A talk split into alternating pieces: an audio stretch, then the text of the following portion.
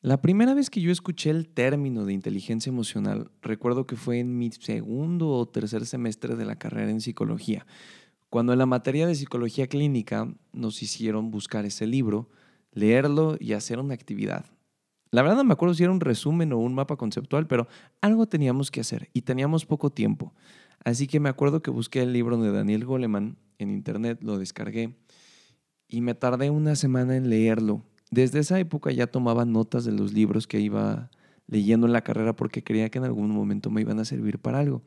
Y sin lugar a dudas, en los cuatro años de carrera más un año que llevo ejerciendo, el tema de las emociones ha sido una de las cosas que más he tratado en la escuela, en las prácticas profesionales e incluso ahora en mi trabajo como profesor en una escuela. Es algo que literalmente todos los días está envuelto en eso. Entonces pensé, ¿Cuál es el mejor tema o uno de los mejores temas para arrancar un podcast de psicología? Y mi primera respuesta en la mente fue, es que tú tienes que hablar de inteligencia emocional, de manejo emocional o de las emociones en general, porque además de que es un tema que a la gente le suele gustar y que suelen darle clic, es un tema que te fascina platicar. Y más o menos después de ese diálogo interno que tuve, decidí hacer este episodio. Así que el día de hoy quiero platicarte un poquito de la inteligencia emocional, qué es, cómo se come, qué podemos hacer nosotros con las emociones y cómo poco a poco podemos ir mejorando en esas conductas que tal vez no son las más adecuadas. Así que prepárate, tómate un cafecito y vamos a darle de lleno. Entonces, como te lo mencioné hace unos minutos o segundos, el libro que yo leí que, que me hizo cambiar la perspectiva de muchas cosas en mi práctica profesional fue creado por un psicólogo llamado Daniel Goleman. Más o menos en el año 1995 es cuando él escribe este libro. Él era un psicólogo, periodista y escritor estadounidense que literalmente su vida se resume en la investigación que hizo con las emociones. Este cuate no hacía nada más que investigar las emociones, los efectos que tenían, cómo era la parte eh, neurológica de todo este proceso y además qué implicaciones tenían. Porque si eres nuevo en este mundo de la psicología, es importante que sepas, y también para los que ya son profesionales y que a veces se nos puede olvidar, que el ser humano es un ser biopsicosocial. ¿Qué quiere decir esto? Que estamos compuestos, bueno, y espiritual yo le añadiría, pero lo que casi todo mundo dice es biopsicosocial. Quiere decir que estamos compuestos por tres eh, pilares esenciales que todo ser humano debe tener. La parte biológica, que tiene que ver con tu cuerpo, tus hormonas, este, todo lo que involucra un, estado fisiológico, la parte psicológica, tus pensamientos, este, tus creencias, tu personalidad, tu temperamento, tu carácter, etcétera, etcétera, etcétera, y social, es decir, la manera en la que tú te comportas en la sociedad, la manera en la que tú te relacionas con el mundo. En otro episodio hablaremos un poco sobre el tema social y cómo el ser humano cambia su manera de ser si está solo o si está acompañado, pero teniendo en cuenta que somos un ser biopsicosocial, que reitero, yo añadiría espiritual, porque en los últimos años el mundo de la psicología ha encontrado que si el ser humano está en esta tendencia hacia la espiritualidad, llámalo una religión, como puede ser católica, este, musulmana, eh, budista, etcétera, etcétera, o simplemente en un tema espiritual, de trascendencia, de eh, lo que tú entiendas por espiritualidad, eh, se siente mucho más completo el ser humano y encuentra un, un, propósito mayor. Entonces, en alguna literatura empiezan a decir que somos biopsicosocial espiritual, que conforman esta parte. Y Goleman lo entendió también que su estudio de las emociones no se basó únicamente en, entonces, este individuo es feliz cuando hace una mueca con la boca, sino que entendió que las emociones tienen un factor biológico, es decir, hay ciertas cosas que tu cerebro está revolviendo adentro de sí mismo cuando sientes una emoción. Hay muchas cosas que provocan una emoción que tienen que ver con tu temperamento, con tu mente, con la manera en la que percibes el mundo. Y también hay una manera en la que tú regulas tus emociones dependiendo del lugar social en el que estás. Entonces Goleman, en esta investigación que estoy a punto de platicarte, decide y define la inteligencia emocional como la capacidad de reconocer, comprender y gestionar nuestras propias emociones, así como la habilidad para reconocer, comprender e influir en las emociones de los demás. Porque para Goleman, el proceso de las emociones en cuanto a cómo vamos a utilizarlas en esta sociedad tiene que ver con primero reconocer cómo me siento, es decir, En muchas ocasiones, y probablemente si tienes niños cerca, ya sea que trabajes en un colegio, seas papá, mamá o tengas hermanitos, te habrás dado cuenta que los niños no tienen este conocimiento porque están chiquitos.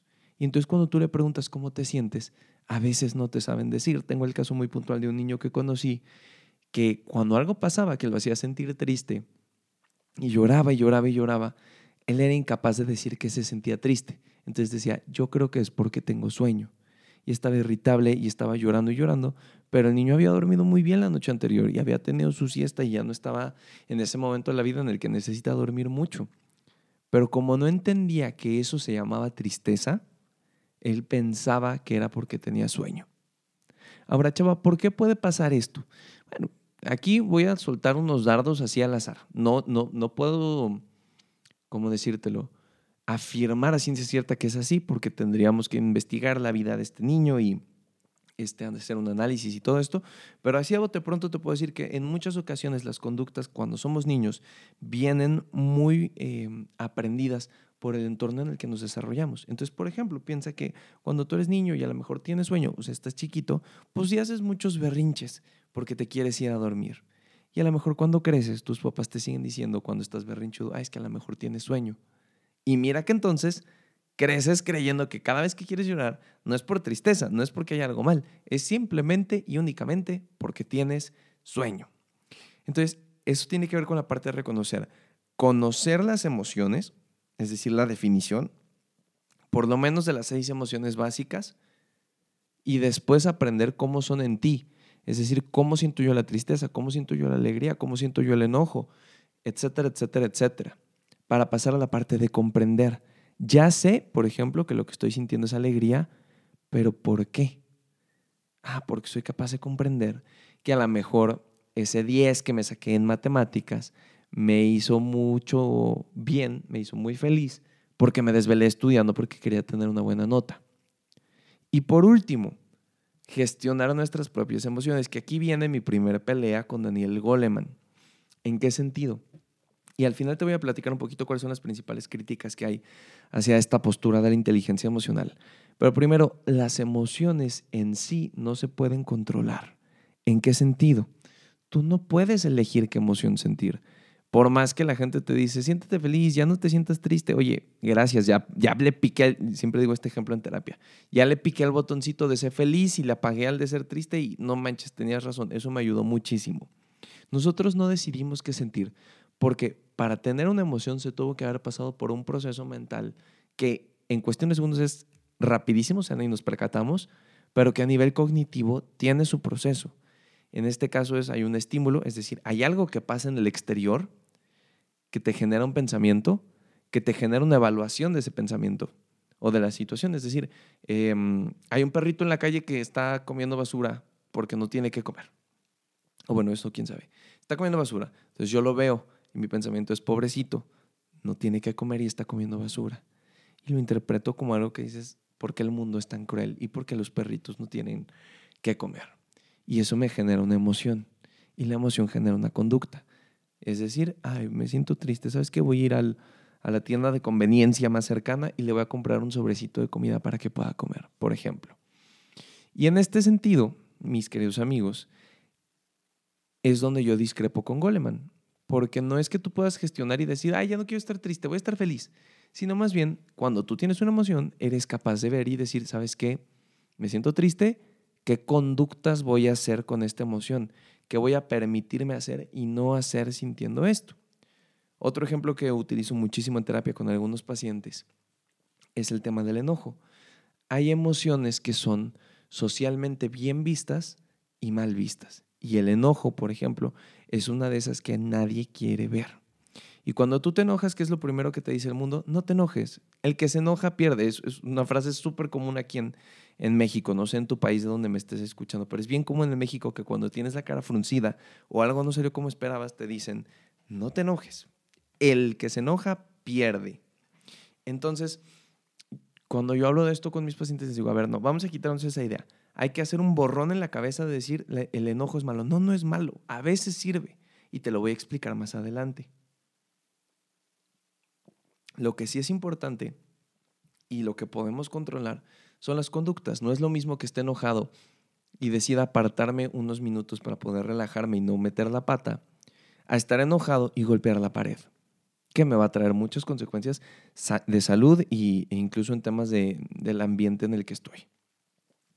Entonces, no es tanto la emoción, es qué haces con esa emoción, es qué conducta generas. Pero para hablar de las emociones te tengo que dar un pequeño bagaje, que es un poco técnico. Entonces, si no estás acostumbrado a escuchar una clase em, de, neuro, tómatelo ligero, o sea, no tiene que quedarte totalmente claro. Hay muchos videos en YouTube que te lo pueden explicar, pero te voy a dar una mini clase de cómo funciona el tema de las emociones y de tus pensamientos en el cerebro que tienes ahí adentro de tu cabeza. Entonces, vamos a hablar de dos partes muy importantes que tiene tu cerebro, que literalmente tenemos que conocerlas y mencionarlas para poder explicar qué onda con nuestra conducta como seres humanos. Vamos a hablar del neocórtex y la amígdala. Entonces, el neocórtex, vamos a decirlo así, muy entre comillas, es el cerebro racional, el cerebro que sí fue a la universidad, que sí estudió, que sí toma buenas decisiones. Se encuentra, este neocórtex es la parte más eh, arriba de, de, tu cabecita, es decir, se encuentra en la parte superior de los hemisferios cerebrales. Los hemisferios cerebrales son estas cosas que cuando tú piensas en un cerebro, ves un lado izquierdo y un lado derecho. Esos son los hemisferios y esto se encuentra en la parte superior. Ahora, ¿para qué sirve o cómo se come o por qué me estás hablando del neocórtex? Porque está involucrado en muchas funciones cognitivas, en muchas funciones de un cerebro superior, como por ejemplo el pensamiento consciente, la percepción sensorial, el lenguaje, o sea, a ver, el lenguaje es un tema un poco amplio, ¿no? Porque vienen dos áreas importantes, de, eh, el área de Broca y de Wernicke, que ya te las platicaré en algún momento, pero el lenguaje está relacionado con el neocórtex. Pero sobre todo, la parte que nos interesa es que el neocórtex es el que toma las decisiones racionales. Es decir, es el que te dice, oye, ¿sabes qué? Ese carro viene muy rápido, aunque tú podrías cruzar el cuate viene tan rápido que a lo mejor te lleva, mejor espérate, mejor no cruces la calle, espérate que pase ese carro y con mucho gusto cruzamos. O el que te dice, oye, ¿sabes qué? se ve un poco peligroso eso que estás a punto de hacer, ¿estás seguro que queremos ponernos en ese peligro? Y por el otro lado, tenemos a la amígdala, que vamos a decir así, es como el hermano revoltoso, el hermano chiquito que se mete en problemas. Y es que la amígdala es una estructura bien, bien chiquita pero es una cosa que está súper, súper relacionada con las emociones. En algunos casos, según el estudio que tú leas, dice que está eh, relacionado y ayuda en los procesos de aprendizaje y memoria, pero sobre todo tiene que ver con memoria emocional. Ahorita te explico un poquito ese término. Entonces, lo que hace la amígdala es que genera conexiones es decir, une tus experiencias emocionales con la formación de recuerdos. Es por eso que a veces es muy fácil acordarnos de momentos cuando estos se vivieron con una intensidad emocional amplia. Por ejemplo, piensa la primera vez que ganaste un torneo de fútbol. Seguramente te acuerdas cómo se veía ese día, qué tachos traías, con qué equipo estabas, qué te dijo tu mamá o tu papá, cuándo acabó el partido, qué te dijo el coach, etcétera, etcétera, etcétera. Porque fue un momento sumamente significativo de tu vida. O por ejemplo, también aquí hay una parte en la que recordamos cuando las emociones nos hicieron sentir no tan cómodos. Por ejemplo, si un día ibas caminando y te caíste en una coladera y tu pie se atascó y fue una experiencia horrible, pues lo más probable es que ahora que ves eh, coladeras o que te acuerdas de eso, la emoción en cierta medida se vuelve presente ahí y la vuelves a sentir porque fue algo muy intenso. Y, ese y eso es básicamente lo que hace la amígdala, es decir, crea estas conexiones para que tú recuerdes lo que viviste siempre y cuando haya sido algo eh, sumamente fuerte. Y también, ¿por qué no? La amígdala forma parte de algo que nosotros llamamos el sistema límbico. Yo sé que te estoy dando muchos términos, pero pon atención porque esto es importante. El sistema límbico es el conjunto de estructuras que hay en tu cabecita en, tu cerebro que están interconectadas, es decir, que están unidas unas a otras y que tienen que ver con un tema en el procesamiento, la regulación de las emociones y la memoria y sobre todo, escucha bien, la motivación. Chava, ¿cómo que motivación? Sí, las cosas que literalmente hacen que tú quieras repetir una conducta. Más o menos en qué está conformado el sistema límbico, ahí te va la lista. No está unificado, es decir, dependiendo del autor y el estudio que leas, te pueden incluir algunas u otras eh, estructuras cerebrales dentro del sistema límbico. Estas son las que más o menos me domino aquí a bote pronto, entonces te las voy a decir. Primero está el hipotálamo, que tiene que ver con un tema de funciones autónomas, un tema emocional y, y endocrino, pero también está muy, muy, muy relacionado con la regulación del hambre, la sed y la temperatura corporal. Como veíamos, todo este tema de funciones que tú no puedes decir, es decir, tú no decides cuando tienes hambre, tú no decides cuando tienes sed, ni tampoco qué temperatura corporal tienes. ¿Estamos de acuerdo? Ahora va el hipocampo. Este tiene que ver un papel sumamente importante con la consolidación de la memoria y la formación de los recuerdos. Es decir, las cosas que tú vas viviendo en tu día a día que se van a quedar y van a hacer que estén en tu mente durante mucho, mucho tiempo.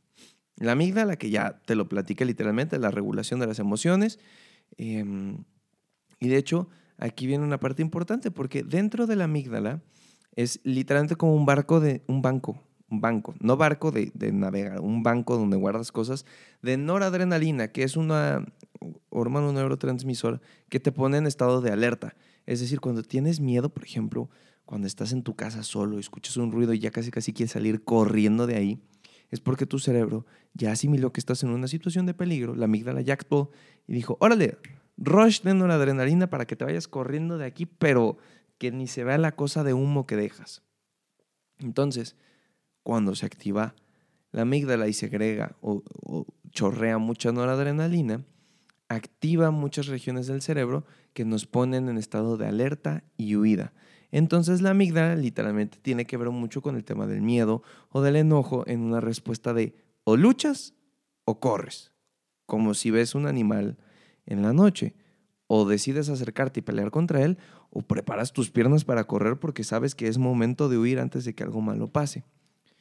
Por último, también tenemos la corteza cingulada, que está involucrada en el procesamiento emocional y sobre todo la regulación del dolor. Entonces, bueno, y también hay, otra parte que es el núcleo accumbens, que tiene que ver mucho con el proceso de recompensa y motivación. Es decir, cuando tú haces algo que te gusta, como por ejemplo ir a jugar a foot, y disfrutaste porque marcaste gol y porque eres buenísimo, tu sistema de recompensa se activa y entonces tu cerebro dice, mmm, se siente rico hacer esto, hay que repetirlo. Y te dan más ganas y más ganas y más ganas de jugar a fútbol y por eso continúas haciéndolo independientemente de que ya haya pasado mucho tiempo. Ahora, ¿qué tiene que ver todo esto que te acabo de platicar? Goleman literalmente decía que las escuelas deberían de modificar su programa, porque si bien nos enseñan matemáticas, español, historia, e, este, mm, cívica y ética y lo que sea que enseñen en el país en el que me estás escuchando, Goleman decía, también es importante que nos enseñen habilidades como autoconocimiento, autocontrol, empatía, escucha, resolución de conflictos y colaboración. Y déjame decirte que suena muy lindo esto que propone Goleman, y cuando entras a trabajar a una escuela como en este caso estoy yo, lo ves y dices, es que tiene toda la razón este hombre. Es que si desde niños nos enseñaran a conocernos, a regularnos, a tener empatía, a escuchar a los demás, a resolver nuestros propios conflictos, la vida sería otra. El mundo sería diferente. Porque en la infancia es cuando vamos formando qué tipo de adulto o qué tipo de persona vamos a ser. Ahora, te quiero hablar de las emociones principales que maneja Goleman, porque creo que son súper importantes para que nosotros conozcamos. Y a partir de esto te voy a platicar una herramienta que él diseñó, que yo utilizo muchísimo en terapia y en el colegio, para poder ayudar a los chiquitines a manejar sus emociones, pero también esto ayuda muchísimo con adultos. En terapia, por ejemplo, con adolescentes funciona muy bien, aunque suene chistoso, el tema del semáforo emocional que te estoy a punto de platicar, porque ayuda a meter como una pausa en ese momento en el que estás a punto de equivocarte y decir, respira, observa, ahora sí, entrale de lleno, compadre.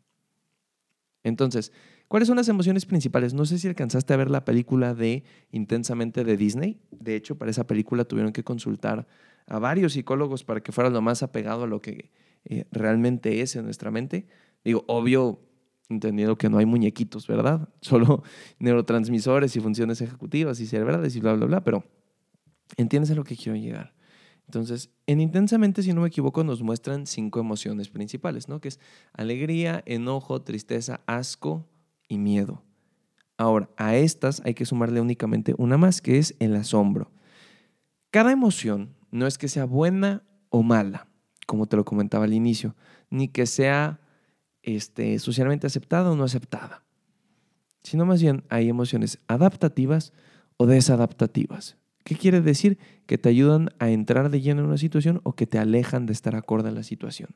Como por ejemplo, no es adaptativo ir a Alaska, un lugar helado, en shorts, chanclas y una playera primaveral. No es adaptativo porque va a generar consecuencias. Así las emociones.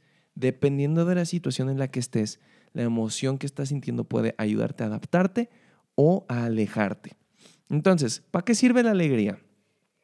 Tiene que ver con el tema como de reposo, de estabilidad. La alegría es una de esas cosas que nos encanta compartir con el mundo, pero que además, si lo piensas, cuando tú eres una persona que está sintiéndose bien, feliz, literalmente estás como en este estado de flow en el que sonríes y todo está bien y todo es maravilloso.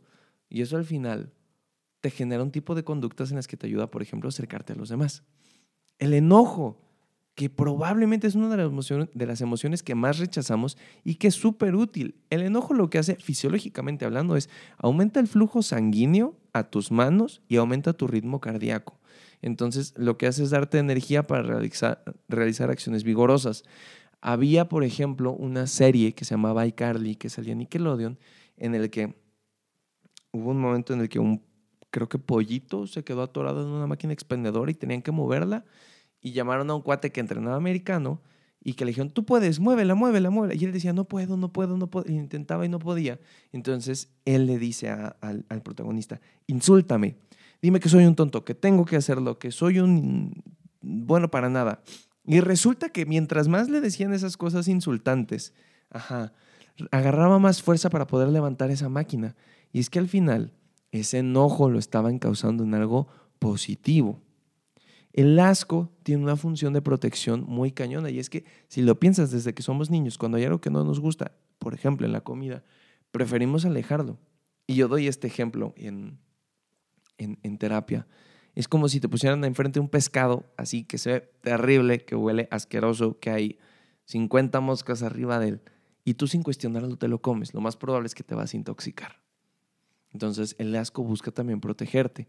La tristeza Bendita emoción que no nos gusta sentir y que ayuda tanto. La tristeza, por ejemplo, sirve para adaptar, aceptar, reflexionar y conectarnos con los demás. Me adapto a la situación que estoy viviendo, en algún momento termino aceptando ese dolor, me ayuda a reflexionar sobre las situaciones que pasaron y además de eso me ayuda a conectar, porque ¿qué hacemos cuando vemos a alguien triste? Al menos en la cultura mexicana, que es donde yo me desarrollo, tú ves a alguien triste y lo primero que haces es ir abrazarlo y decirle, todo va a estar bien, te quiero mucho, lo que necesites, aquí estoy para ti. Entonces nos hace conectarnos. El miedo, el miedo literalmente lo que hace es retira la sangre del rostro, por ejemplo, por eso te ves pálido, pálido, pálido y sudas y sudas y sudas y hace que fluya la musculatura esquelética. Es decir, empiezas a sentir las piernas como más calientitas, como más listas, porque el cuerpo se pone en ese estado de alerta que te había platicado con la amígdala y dice, mira, si tenemos que correr, que la sangre vaya al órgano que nos va a salvar. Entonces las piernas están listas para aventarse un maratón. Y por último, el asombro, que a mí al inicio es la emoción que más me costó como entender para qué servía, para qué la teníamos, pero resulta y resalta que el asombro está sumamente relacionado con la consolidación de la información. Chava, ¿cómo que consolidación de la información? Es decir, que tú puedas recordar algo. Piénsalo, las cosas de las que más te acuerdas de tu vida es porque te sorprendieron en su momento. Por ejemplo, la vez que eh, descubriste que podías hacer una goma, una, una, una goma, ¿cómo se decía? Una bomba con un chicle, o sea, una de estas que explota así que ¡pluc! con, un chicle de mascar, una goma de mascar, nunca dejaste de hacerlo. Porque tu cerebro fue como, wow, ¿a poco se puede hacer eso? Y ahí se quedó. Y probablemente ahora que te diga esto, pues literalmente ya a partir de ahora, cuando te pregunten y así de, de hables del asombro, vas a decir, ah, sí, es que el asombro ayuda a consolidar información, a recordar las cosas. Y para cerrar este primer episodio de Psicología con Chava, viene la herramienta que creo que te puede ser útil. En un lugar en Estados Unidos que se llama New Haven, que eh, es donde Daniel Goleman hizo algunas de las investigaciones, en una escuela buscaron implementar un programa de inteligencia emocional para los niños. Entonces, ¿cómo lo hicieron? Con base en una herramienta llamada el semáforo emocional. El semáforo es esta cosa que en la calle te va rigiendo tu tránsito vial, es decir, si avanzas y no avanzas o si debes de disminuir. Y los semáforos tienen tres colores, verde, amarillo, rojo. Vamos a ir desglosando poco a poco. Por ejemplo, cuando tú entras en una situación mm, de choque, acaba de pasar algo y te estás sintiendo enojado, triste, alegre, asco, etc. Estás en el color rojo. Ahora, cuando nosotros vamos en el carro, ¿qué significa el color rojo? Significa no respondas, significa aléjate, significa no reacciones porque te puedes equivocar. Y es que si lo piensas tiene sentido, porque cuando estás en ese momento inicial, literalmente tu amígdala te está diciendo, sí, regaña, avienta, grita, amenaza, insulta, bla, bla, bla, bla, bla, bla, bla. Cuando la realidad es que eso te va a traer consecuencias no tan chéveres en el futuro. Entonces, una vez que ya te calmaste en la luz roja, que ya tuviste un momento para reflexionar, pasamos a la luz amarilla. Entonces, ¿qué hace la luz amarilla? Primero, observa el problema. ¿Qué es lo que está pasando? ¿Cómo me hace sentir eso que está pasando? ¿Cuál es mi objetivo de esta situación? ¿Qué es lo que quiero lograr? Y a partir de eso, pensamos varias soluciones. Podría ser A o B o C. Por lo menos tienes que pensar en dos. Y una vez que tienes esas dos soluciones que tú crees, vas a evaluar las consecuencias. Si hago A, ¿qué consecuencia va a haber? Si hago B, ¿qué consecuencia va a ser? Una vez que hayas tomado la decisión que crees que te va a hacer más bien, literalmente, viene la luz verde, que cuando vamos en el carro significa sigue adelante, trata de llevar a cabo el mejor plan. Y una vez que termina la luz verde, esto yo lo añadí, pero creo que es sumamente esencial, analiza si lo que hiciste, si la decisión que tomaste funcionó. Porque muchas veces nos podemos equivocar y ahí la dejamos. Y una parte importante de cuando cometemos un error es poder ver en dónde se originó o qué fue el error y tratar de evitar que se repita en el futuro. ¿Y cómo vamos a evitar que se repita? Pues muy fácil, analizando qué es lo que salió mal. Te lo voy a poner con un ejemplo bien práctico. Cuando yo era niño, me peleaba mucho con mi hermano. Y entonces te voy a poner una situación que una vez nos pasó. Nos estábamos peleando y yo agarré una pistola Nerf. Eh, de estas que, disparan darditos, ya sabes, ¿no? Entonces, como yo estaba en, en, Bueno, no, mejor te platico otra del Nerf, porque esta ya la gasté en algún episodio de otro podcast. Ok, teníamos una raqueta de tenis, vamos a escalar la situación. Y entonces, cuando yo me estaba peleando con mi hermano, algún día agarré la raqueta de tenis y mi intención era pues darle en la, en, en la espalda, en la cabeza, en las pompis, en la pierna, en donde cayera, oye, porque me había hecho enojar. No estaba bien, pero para el razonamiento de un niño lo que uno quería era desquitarse. En ese sentido, primero estaba en luz roja, es decir, aléjate chava, no te le acerques porque te vas a equivocar, porque si tú le pegas con la raqueta te vas a sentir mal, te van a castigar y sobre todo vas a sentirte una terrible persona. Entonces, aléjate de eso. Una vez que ya estaba más calmado, podía aplicar la luz amarilla. A ver, ¿Qué pasó? Pues es que mi hermano me dijo esto mientras estábamos jugando videojuegos. ¿Y cómo me hizo sentir? Pues, pues me hizo sentir como un tonto. En emociones, en este momento siento tristeza y enojo. Tristeza porque no me gusta sentirme como un tonto. Y enojo porque ¿quién se cree él para decirme esas cosas? Propone un objetivo. ¿Qué quiero? Quiero que se disculpe, pero eso no sé si lo voy a conseguir. Pero quiero resolver este problema. Piensa en varias soluciones. Solución A, le rompo la raqueta en la cabeza. Solución B, le digo a mi mamá. Solución B, digo C, platico con él y veo qué puede pasar.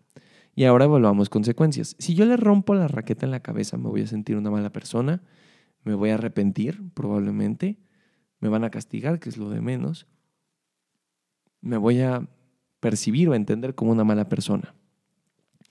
Si lo acuso con mi mamá, probablemente nos va a castigar a los dos. No se va a solucionar nada porque mi hermano me llamará chismoso y no habremos platicado. Y mi mamá estará decepcionada de ambos. Solución C. Si hablo con él, tal vez no logre que se disculpe, pero por lo menos no me quedaré yo con las ganas de haberme, o, con el remordimiento de decirme, es que tuviste que haber hablado con él. Ok, va, usaremos la C. Y entonces platicas y dices, oye, ¿sabes qué? Pues es que eso que me dijiste mientras jugábamos no me gustó, me hizo sentir mal, me hizo sentir así. Y, y se lo describes, es decir, me siento triste porque no me gusta pensarme como una persona tonta, me siento enojado porque no sé quién te crees para poder insultarme de esa manera. Pero, pero, me gustaría arreglar las cosas. Y pum, ahí ya llevamos el verde. Y en el siguiente paso, si, por ejemplo, mi hermano me respondiera, eh, ok, discúlpame, no era mi intención, la regué, no lo vuelvo a hacer, perfecto, ahí, ahí muere, nos salió muy bien. Y si vuelve a pasar una situación similar, repetimos la fórmula. Ahora, si mi hermano no responde bien y dice, me vale tres gorros, no me interesa, haz lo que se te dé la gana, pues en ese caso, en ese caso voy a tener que buscar otra solución en si se repite esto, si, si en algún momento vuelve a pasar. Y es un poco como funciona el tema de las emociones. Digo, está súper resumido. Si quieres conocer más, te invito muchísimo a que leas el libro de Inteligencia Emocional de Daniel Goleman. Es una joyita que te avientas en unas cuantas idas al baño. Vale muchísimo la pena. Yo lo recomiendo bastante. Es importante para mí mencionarte que eh, hay muchas críticas que van en contra de esta teoría, sobre todo de parte de un lado de la psicología, que es eh, la psicología cognitiva, conductual e interconductual. Porque el decir inteligencia emocional quiere decir que las emociones son racionales, porque eso tiene que ver con la inteligencia. Y como bien lo habrás entendido en este momento, tus emociones, no son parte de tu neocórtex, así que no son racionales. Son impulsos que vienen de la amígdala y que tú tienes que aprender a manejar porque si no pueden traer consecuencias graves. Entonces, esa es una de las principales críticas que se le hace. Tiene algunos detalles que, como te lo dije al inicio, por ejemplo, el tema de manejo emocional en, en un sentido de decide cómo sentirte, pues no es así, no funciona. Pero en otras corrientes de la psicología, como la terapia cognitivo-conductual, que es la que yo eh, utilizo, con la que rijo mi práctica en el día a día, en la terapia cognitivo-conductual, en lugar de llamarlo inteligencia emocional, lo llamamos manejo emocional. Entonces es más o menos lo mismo con algunos cambios en el fundamento, pero la práctica es la misma, es decir, identificar qué sientes, identificar qué es lo que te hace sentir así y proporcionar conductas adaptativas que no te generen daño ni a ti ni a tu entorno. Creo que eso es todo por este episodio. Si te gustó este podcast de Psicología con Chava, te agradezco muchísimo que lo compartas con tus amigos, y con toda la gente que tú conozcas. Estoy lanzando algunos clips y contenido también en mi Instagram, arroba chavo-dv. Así que sí te late conocer un poco más del mundo de la psicología y conocerme un poco más a mí y crecer en este ámbito, pues te invito a que me sigas y que no te pierdas ninguno de estos episodios. Te mando un muy fuerte abrazote, que estés muy bien y nos escuchamos en el siguiente episodio.